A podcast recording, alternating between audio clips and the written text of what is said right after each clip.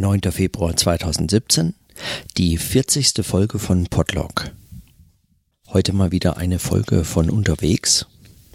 Ich bin über das Wochenende nach Nürnberg gefahren, über das lange Wochenende. Das Wochenende begann heute für mich.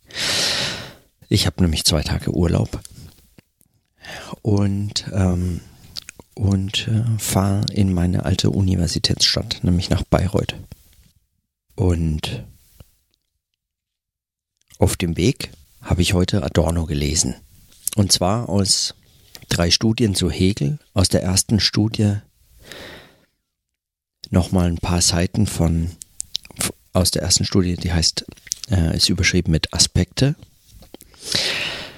Und ähm, da gibt es also der ganze Text ist eigentlich äh, wahnsinnig spannend ist äh, fast sowas wie eine verdichtete Form eigentlich der zentralen Thesen auch der negativen Dialektik, eigentlich all dessen, was, ähm, ähm, was Adorno als seine Dialektik dann später ähm, auch im Detail oder noch näher ausgearbeitet äh, hatte. Und was mich dabei besonders interessiert hat, war die Argumentation, wie das beginnt. Wie seine, wie er, wie er sich sozusagen mit der, mit der Dialektik Hegels als äh, eben, was für ihn Dialektik heißt und wie das, ähm, wie er sich damit auseinandersetzt. Und relativ schnell wird klar, ähm, dass er das sehr soziologisch liest und das macht es für mich so wahnsinnig interessant. Ähm, Neulich habe ich ein Interview oder einen, ähm, einen Vortrag, bei dem auch Fragen gestellt wurden, oder ich glaube es, oder es war ein Interview, ich weiß es nicht mehr genau, mit äh, Slavoj Žižek gehört, der gefragt wurde, ob ähm, der auch äh, einige Texte von äh, Adorno sehr gut findet und äh, immer mal wieder zitiert, an anderen Stellen sogar sagt, ähm, dass er im Wesentlichen hier sich genau auf diese ähm, drei Studien zu Hegel im Übrigen bezieht, wenn er einige seiner zentralen Hegel-Überlegungen äh, ausführt äh, ähm, und sagt dann so, ah, ja, das habe ich alles von äh, Adorno geklaut. Und er wurde gefragt, ob er Adorno für einen Philosophen hält. Und seine Antwort war almost. Also Adorno ist äh, fast ein Philosoph. Ich halte es natürlich, oder nicht natürlich, ich halte das für ähm, äh, schon fast ein bisschen spitz formuliert und äh, gerne, äh, also es ist auch ein gern betriebenes Hobby von Philosophen, anderen den Philosophenstatus abzusprechen und zu sagen, ach, es sind ja keine richtigen Philosophen, das sind ja nur, weiß nicht, Germanisten, Historiker, Soziologen, ja, allgemein Geisteswissenschaftler irgendeiner Art, aber eben keine Philosophen. Aber ähm, in dem Fall finde ich das besonders interessant, weil er nämlich hier diesen äh, Dialektikbegriff sehr soziologisch fasst.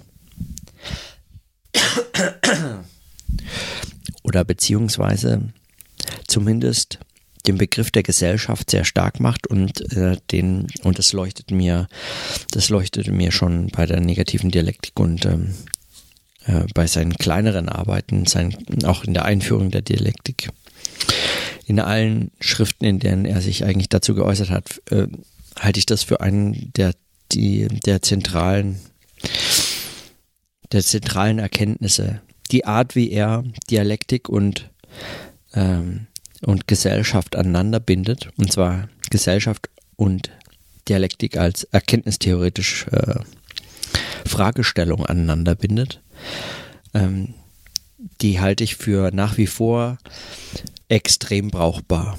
Eigentlich äh, unersetzlich in der Art, wie das gemacht ist. Und in dem äh, Text hier Aspekte.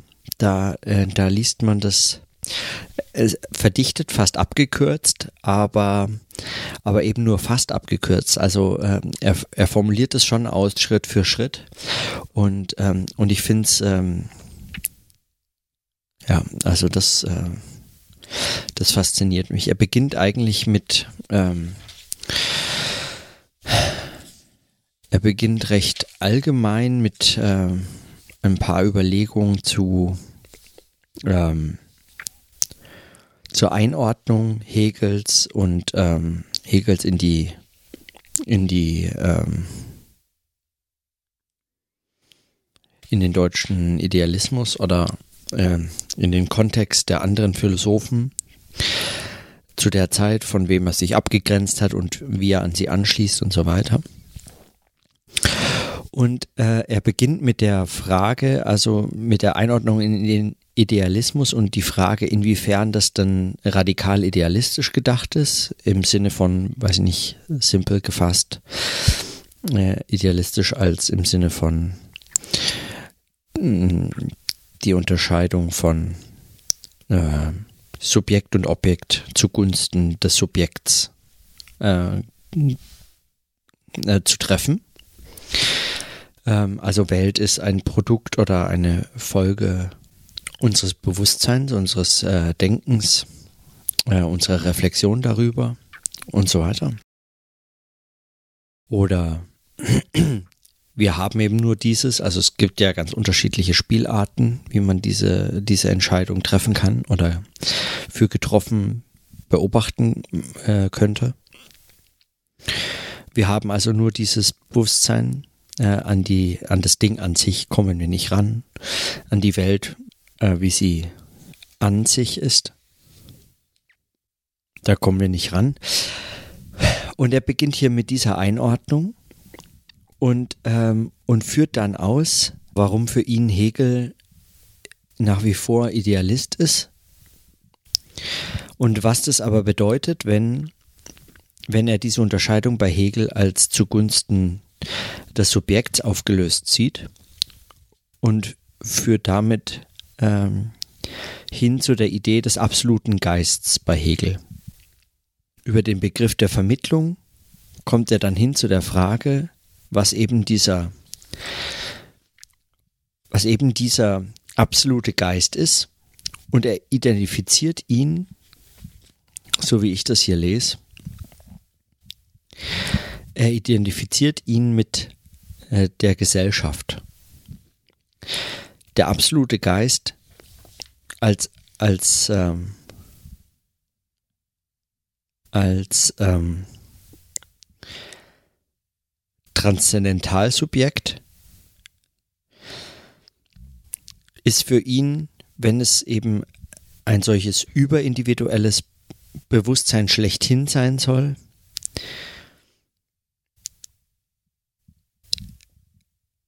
ist es für ihn an den Begriff der Gesellschaft gebunden.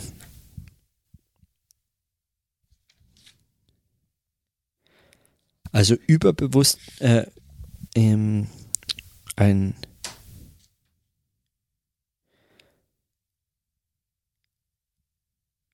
ein nicht individuelles, nicht mehr an individuelles Bewusstsein gebundenes Transzendentalsubjekt, der absolute Geist, Darin sieht er die Gesellschaft. Und zu der Argumentation kommt er, und das ist ähm, sehr spannend, über den Begriff der Arbeit. Also er schreibt hier zum Beispiel, die Analyse des absoluten Subjekts muss die Unauflöslichkeit eines empirischen, nicht identischen Moments daran erkennen, dass die Lehren vom absoluten Subjekt die idealistischen Identitätssysteme als unauflöslich nicht anerkennen dürfen. Insofern ist Hegels Philosophie nach dem Richterspruch ihres eigenen Begriffs unwahr. Wieso aber ist sie dann doch wahr? Zur Antwort wird man entziffern müssen, was ohne je sich dingfest machen zu lassen, die gesamte Hegelsche Philosophie durchherrscht. Das ist der Geist. Er wird nicht einem nicht-geistigen stofflichen absolut kontrastiert, er ist ursprünglich keine Sphäre besonderer Objekte, die der späteren Geisteswissenschaften, er sei vielmehr uneingeschränkt und absolut. Also dieses Absolut ist, ähm, ist äh, durchweg ähm, bei diesen Dialektikern durchweg wörtlich zu verstehen, also so, sozusagen gänzlich abgelöst, ja, so, äh, ja, so ungefähr, also in keiner, in keiner Relation stehend oder so. Was ich, ähm, also zumindest, glaube ich, muss man das immer so ein bisschen mitlesen oder den Verdacht muss man mitlesen, wenn man hier absolut liest plötzlich im Text. Darum heißt er bei Hegel ausdrücklich als Erbe des kantischen praktischen, äh, der, äh, der kantischen praktischen Vernunft frei. Ähm, ich äh, überspringe hier ein bisschen. Das kantische Moment der Spontaneität das in der synthetischen Einheit der Apperzeption mit der konstitutiven Identität geradezu in eins gesetzt ist, wird bei Hegel total und in solcher Totalität Prinzip des Seins nicht weniger als des Denkens. Indem aber von, von Hegel Erzeugen und Tun nicht mehr als bloß subjektive Leistung dem Stoff gegenübergestellt, sondern in den bestimmten Objekten, in der gegenständlichen Wirklichkeit aufgesucht sind, rückt Hegel dicht ans Geheimnis, das hinter der synthetischen Apperzeption sich versteckt und sie hinaushebt über die bloß willkürliche Hypostasis des abstrakten Begriffs. Das jedoch ist nichts anderes als die gesellschaftliche Arbeit, dann zitiert er hier äh, Frühschriften von Marx, nämlich äh, mit dem Zitat, das Große an der Hegelischen Phänomenologie und ihrem Endresultate, der Dialektik der Negativität als dem bewegenden und erzeugenden Prinzip, ist, dass er das Wesen der Arbeit fasst und den gegenständlichen Menschen wahren, weil wirklichen Menschen als Resultat seiner eigenen Arbeit begreift das Moment der Allgemeinheit des tätigen transzendentalen Subjekts, also jetzt geht's weiter mit äh, Adorno wieder, gegenüber dem bloß empirischen, vereinzelten und kontingenten ist so wenig bloß Hirngespinst wie die Geltung der logischen Sätze gegenüber dem faktischen Ablauf der einzelnen individuellen Denkakte.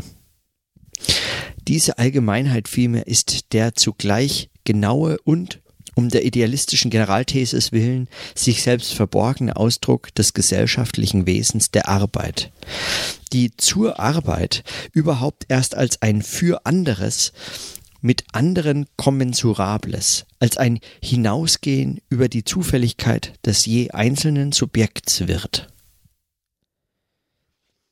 Also Arbeit ist für ihn gesellschaftliche Arbeit und äh, das ist für ihn ähm, das ist für ihn tatsächlich äh, der Geist als freier Geist gebunden eben über diese Arbeit des freien Geists. Ähm, nichts anderes als die gesellschaftliche Arbeit. Das Sein und das Denken gleichbestimmt von eben dieser gesellschaftlichen Arbeit. Und Gesellschaft ist äh, und Arbeit ist für ihn ähm, Arbeit als organisierte gesellschaftliche ihre eigene Rationalität, die Ordnung der Funktionen, ein gesellschaftliches Verhältnis. Also diese Argumentation finde ich wahnsinnig spannend. Er geht dann noch äh, detaillierter darauf ein, inwiefern Ge also Arbeit auch geistige Arbeit ist, inwiefern äh, sozusagen die Reflexion selbst schon Arbeit ist. Er, ähm, er er verwendet hier dann also oder arbeitet hier einen emphatischen Arbeitsbegriff aus, eben ganz stark im Anschluss an Marx hm, oder beziehungsweise an Marx Hegel-Kommentar. Ähm, und, äh, und wendet den auch gegen Hegel. Also insofern, als dass er ihn ähm, nicht explizit bei Hegel so findet, sondern in Kraft der Sprache den spontanen Geist als Arbeit bei Hegel erkannt findet. Also auch ein Zitat, Kraft der Sprache, den spontanen Geist als Arbeit erkannt.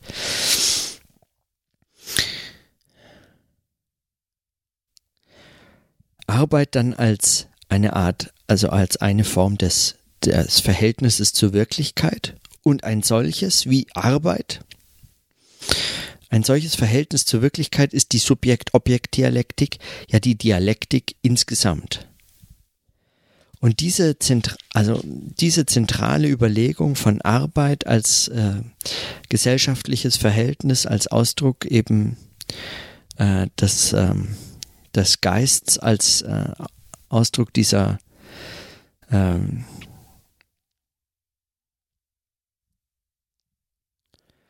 also ähm, ja, also ich würde sagen, diese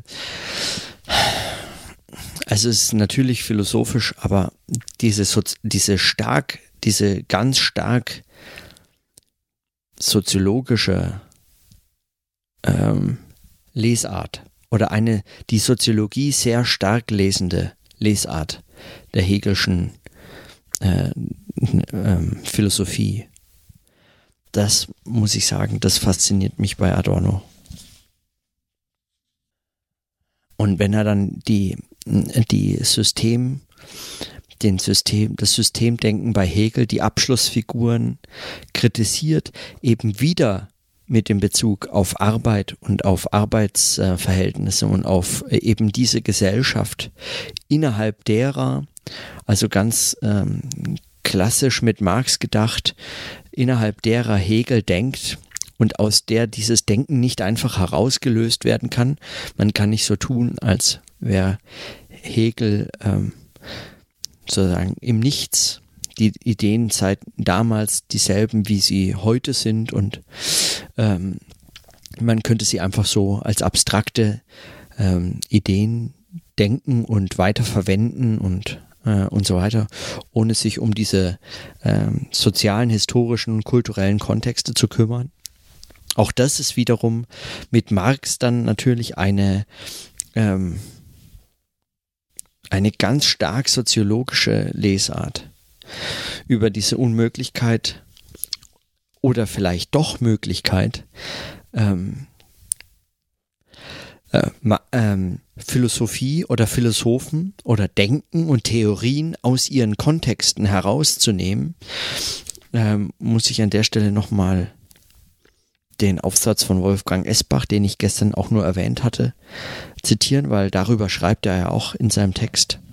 Also gerade das ist eben, äh, beschreibt er hier auch als eine der zentralen Erkenntnisse von Marx, dass man Theorien und Theoretiker, äh, äh, ähm, Philosophien und Denkgebäude nicht ohne ihre, ihre Gesellschaft ähm, verstehen und denken kann und auch nicht weiter einfach anwenden oder äh, dergleichen und auch nicht einfach so ohne diese Hintergründe oder Zusammenhänge kritisieren.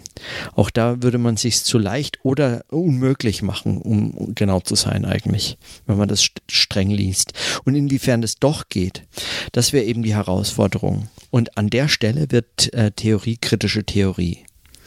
Also inwiefern man diese Theorien in andere Kontexte zu bringen, durch Reflexion zu bringen sucht, sie neu denkt, sie äh, so zumindest, das wäre zumindest mein Verständnis oder eine Lesart meines Verständnisses von einem Begriff von kritischer Theorie, äh, indem man versucht, solche Theorien neu zu denken, für heute neu zu denken, und nicht einfach nur so tut, als könnte man sie heute neu nehmen, also sondern sich dieser Verantwortung gegenüber, nicht Verantwortung, sondern dieser, ähm, dieser Zusammenhänge, dieser gesellschaftlichen Zusammenhänge von Philosophien, Theorien, Theoretikerinnen und Philosophinnen und so weiter, äh, in die jeweiligen sozialen Kontexte nicht Kontexte, sondern eben in Gesellschaft als Geist mit Adorno, ja, als als ähm, als ja als äh, als eigentlich nicht hintergeh als nicht hintergehbar äh, begreift, damit umzugehen sucht. Das äh, zusammengenommen ist mein Verständnis von kritischer äh, von kritischer Theorie und zwar kritischer Theorie zwingend als Dialektik und zwingend soziologisch.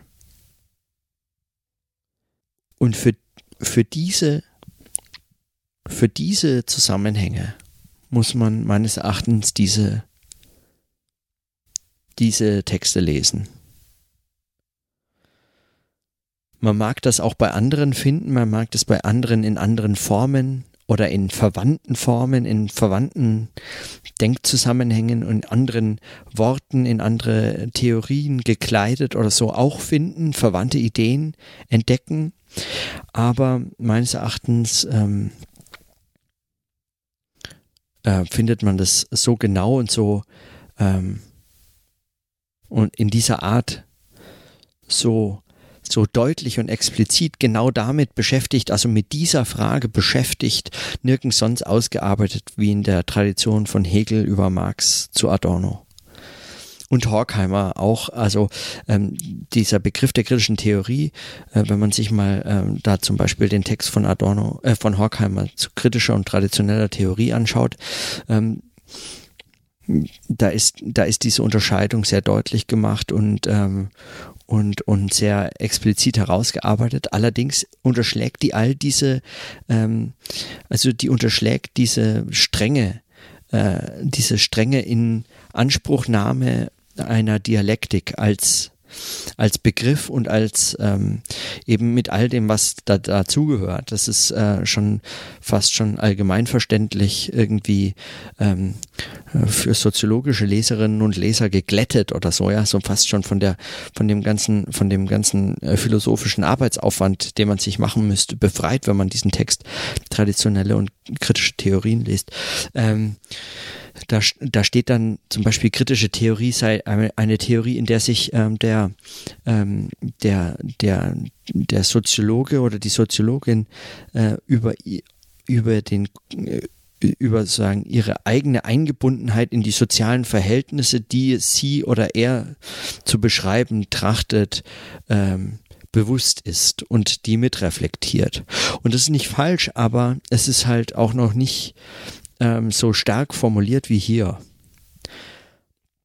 Also dass Gesellschaft mit dem absoluten Geist bei Hegel gleichzusetzen ist und ähm, und also dafür kann man viele Argumente finden oder zumindest ja und äh, über den Begriff der Arbeit ähm, in, in diese Produktionszusammenhänge gebracht ist.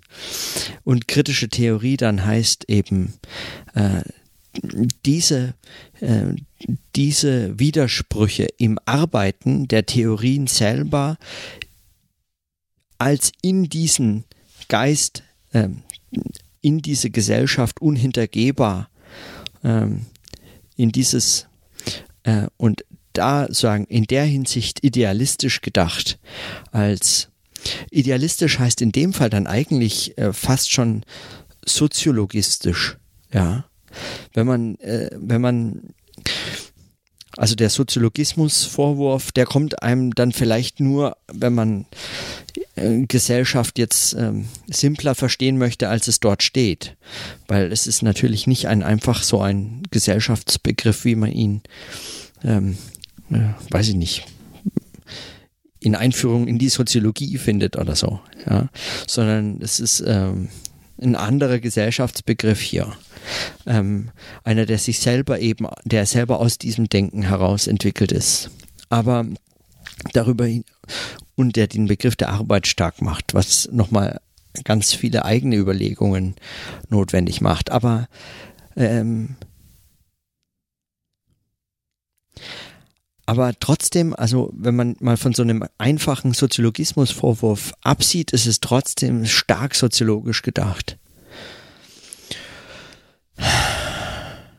Und das ist, ähm, und das äh, macht mir, das, das macht mir Freude. Das, oder da, da bin ich einfach begeistert. Das, das, äh, da bin ich überzeugt.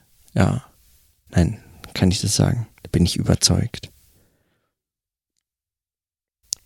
Und nein, ich, da bin ich, also diese Überlegungen, diese Denkzusammenhänge, die faszinieren mich da sehe ich, die sehe ich noch lange nicht ausgeschöpft. Schon allein was die Stränge der Dialektik angeht, halte ich das für lange noch nicht aus, äh, noch lange noch nicht ausgefüllt oder erfüllt oder wenn das überhaupt geht. Also in, im adornischen Sinne selbstverständlich nicht, weil die Arbeit hört ja eben nicht auf, wenn man mal zu einer Gesellschaftstheorie kommt, insofern sich Gesellschaft verwandelt und wir nicht einfach die gute, richtige, große, beste, äh, tolle äh, Endgesellschaft, den, den, das Paradies auf Erden oder was erreichen äh, und äh, äh, sicher nicht erreichen werden. Also insofern wir immer noch in einer kaputten äh, Gesellschaft leben und ähm, an manchen Tagen scheint es schon wirklich äh, schon sehr kaputt. Ähm, insofern das der Fall ist, ähm, erschöpft sich diese Arbeit nicht, aber nicht nur ist sie sozusagen gegenständlich unerschöpflich, insofern als die Gesellschaft sich verändert, die hier mitgedacht werden muss, sie ist aber auch einfach theoretisch noch lange nicht, ähm, noch lange nicht mit der notwendigen, also hinreichend ähm, hinreichend ausdauernd oder hinreichend ernsthaft betrieben. Also wenn man sich aktuell soziologische Untersuchungen oder Gesellschaftsbegriffe oder Reflexionen oder Zeitdiagnosen ansieht, da kann man, kann man solche, solche Perspektiven schon vermissen.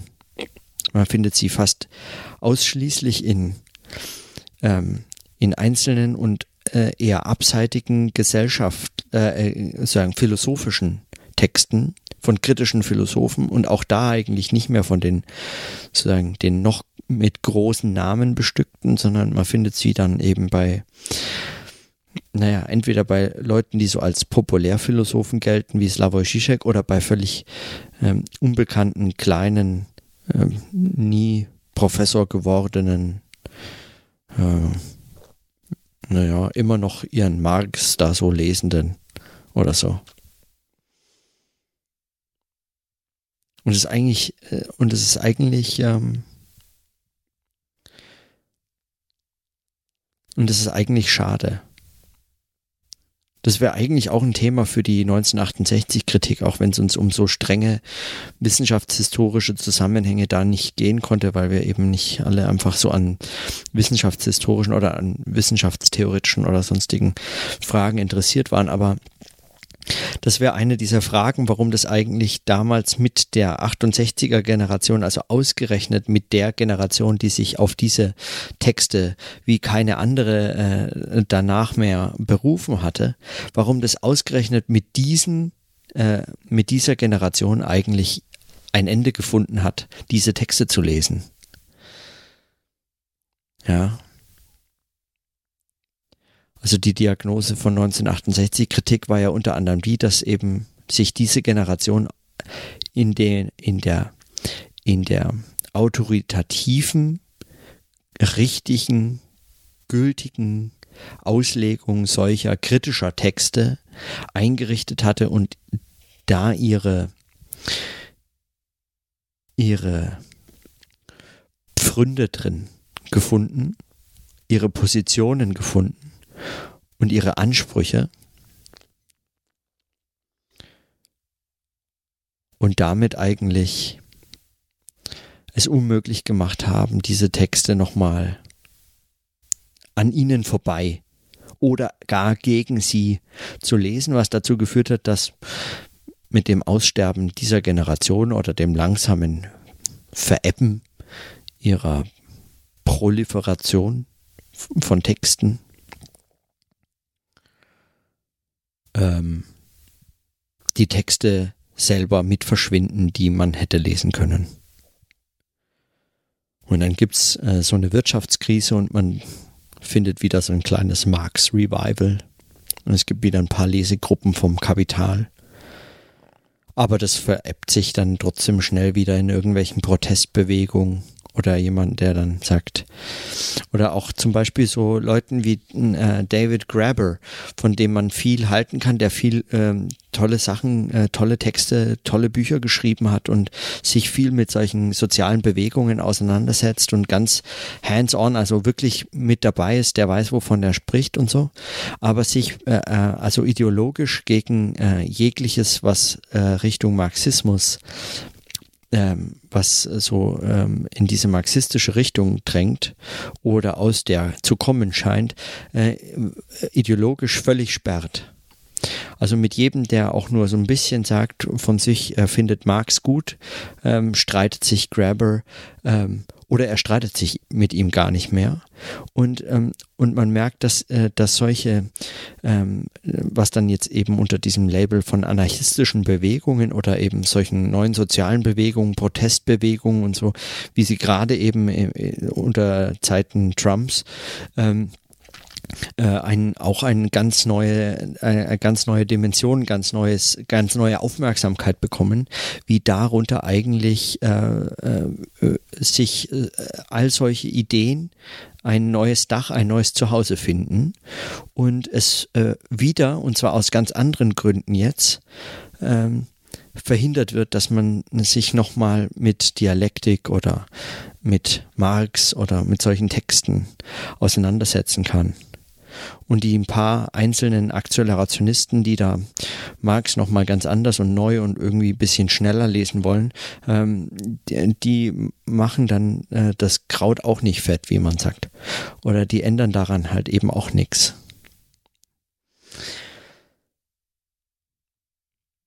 Auf jeden Fall Adorno zu lesen, also von der, sagen wir mal, von der von der Beliebtheitsskala äh, ist Hegel zu lesen noch am äh, noch am beliebtesten.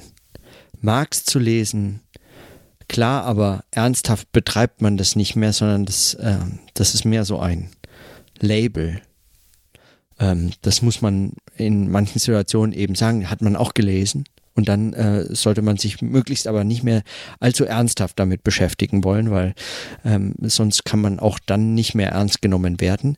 Und mit Adorno hat man sich am besten gar nicht mehr zu beschäftigen, weil von dem wüsste, wüsste man ja schon längst, dass alles, was er an großen Texten versucht hat, alles längst gescheitert ist. Und meines Erachtens unterschätzt es ähm, in, sagen, in abnehmender Beliebtheit, in abnehmender ähm, Anerkennung für eine Auseinandersetzung mit diesen Autoren, unterschätzt es zugleich zunehmend diese Autoren.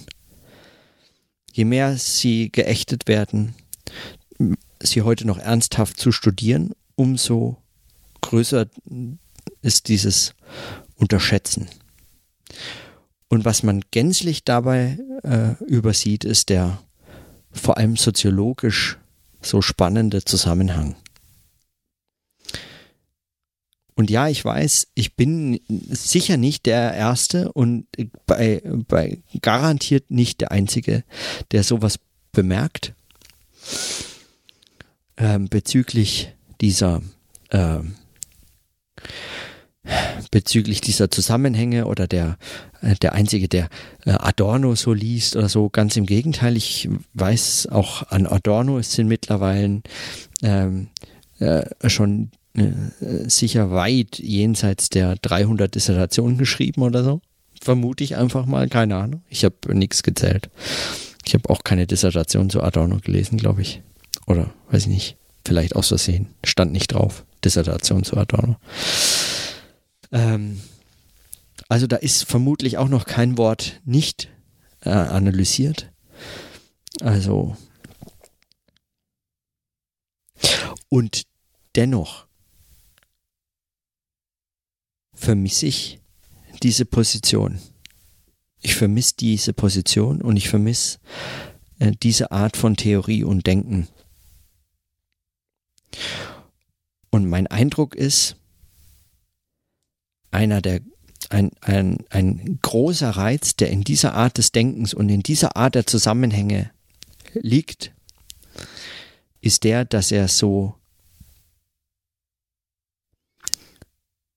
unbeliebt, so outdated, so ein bisschen altmodisch, fast verschämt, bieder betrieben werden muss, dass der so ein bisschen, ja, das ist so,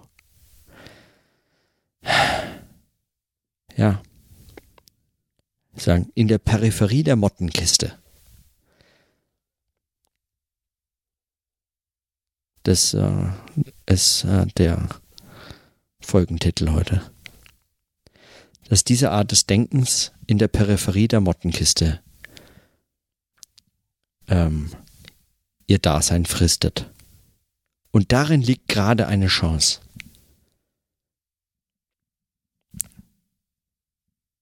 Und das meine ich jetzt nicht, weil es gängig ist, immer das noch ältere, immer das noch übersehenere, den eigentlichen Klassiker gegen die gerade ach so aktuellen Klassiker auszugraben und für sich zu beanspruchen und sagen, ah und ich, habe ihn wieder hervorgebracht und so und das dann als sein großes Vermarktungs, äh, äh, als eine große Vermarkt Selbstvermarktungsstrategie zu wählen oder so. Damit hat das jetzt nichts zu tun, sondern ich halte das tatsächlich unter den immer, immer vor dem Hintergrund der Frage, was gilt es heute zu tun? Ja, was kann man heute denn noch tun? Wie kann man heute noch eine Position finden oder etwas dazu beitragen oder ähm, ohne dazu etwas beizutragen, was gerade so geschieht, von zu dem man eben nichts beitragen möchte und wie kann man trotzdem noch über Gesellschaft nachdenken in solcher Form, dass es zumindest mal nicht schadet damit wäre schon viel gewonnen. Und das scheint mir, ja, also da schreibe ich, äh, in, in dieser Perspektive schreibe ich meine Dissertation. Das ist sozusagen der, das, äh, das ist der Denkzusammenhang. Aber das macht es auch so spannend. Also,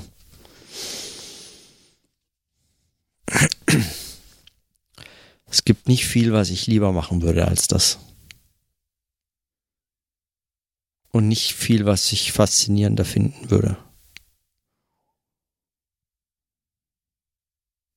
So, das reicht für heute. Vielleicht morgen. Ich habe Urlaub, aber also heute hatte ich auch schon Urlaub, ne? Was macht man da, wenn man Urlaub hat? Man liest endlich mal ganz in Ruhe Adorno. Ohne den Eindruck zu haben, man muss es für die Arbeit tun. Und man liest dann gerade die Stelle über Arbeit in dem Text. Warum auch nicht?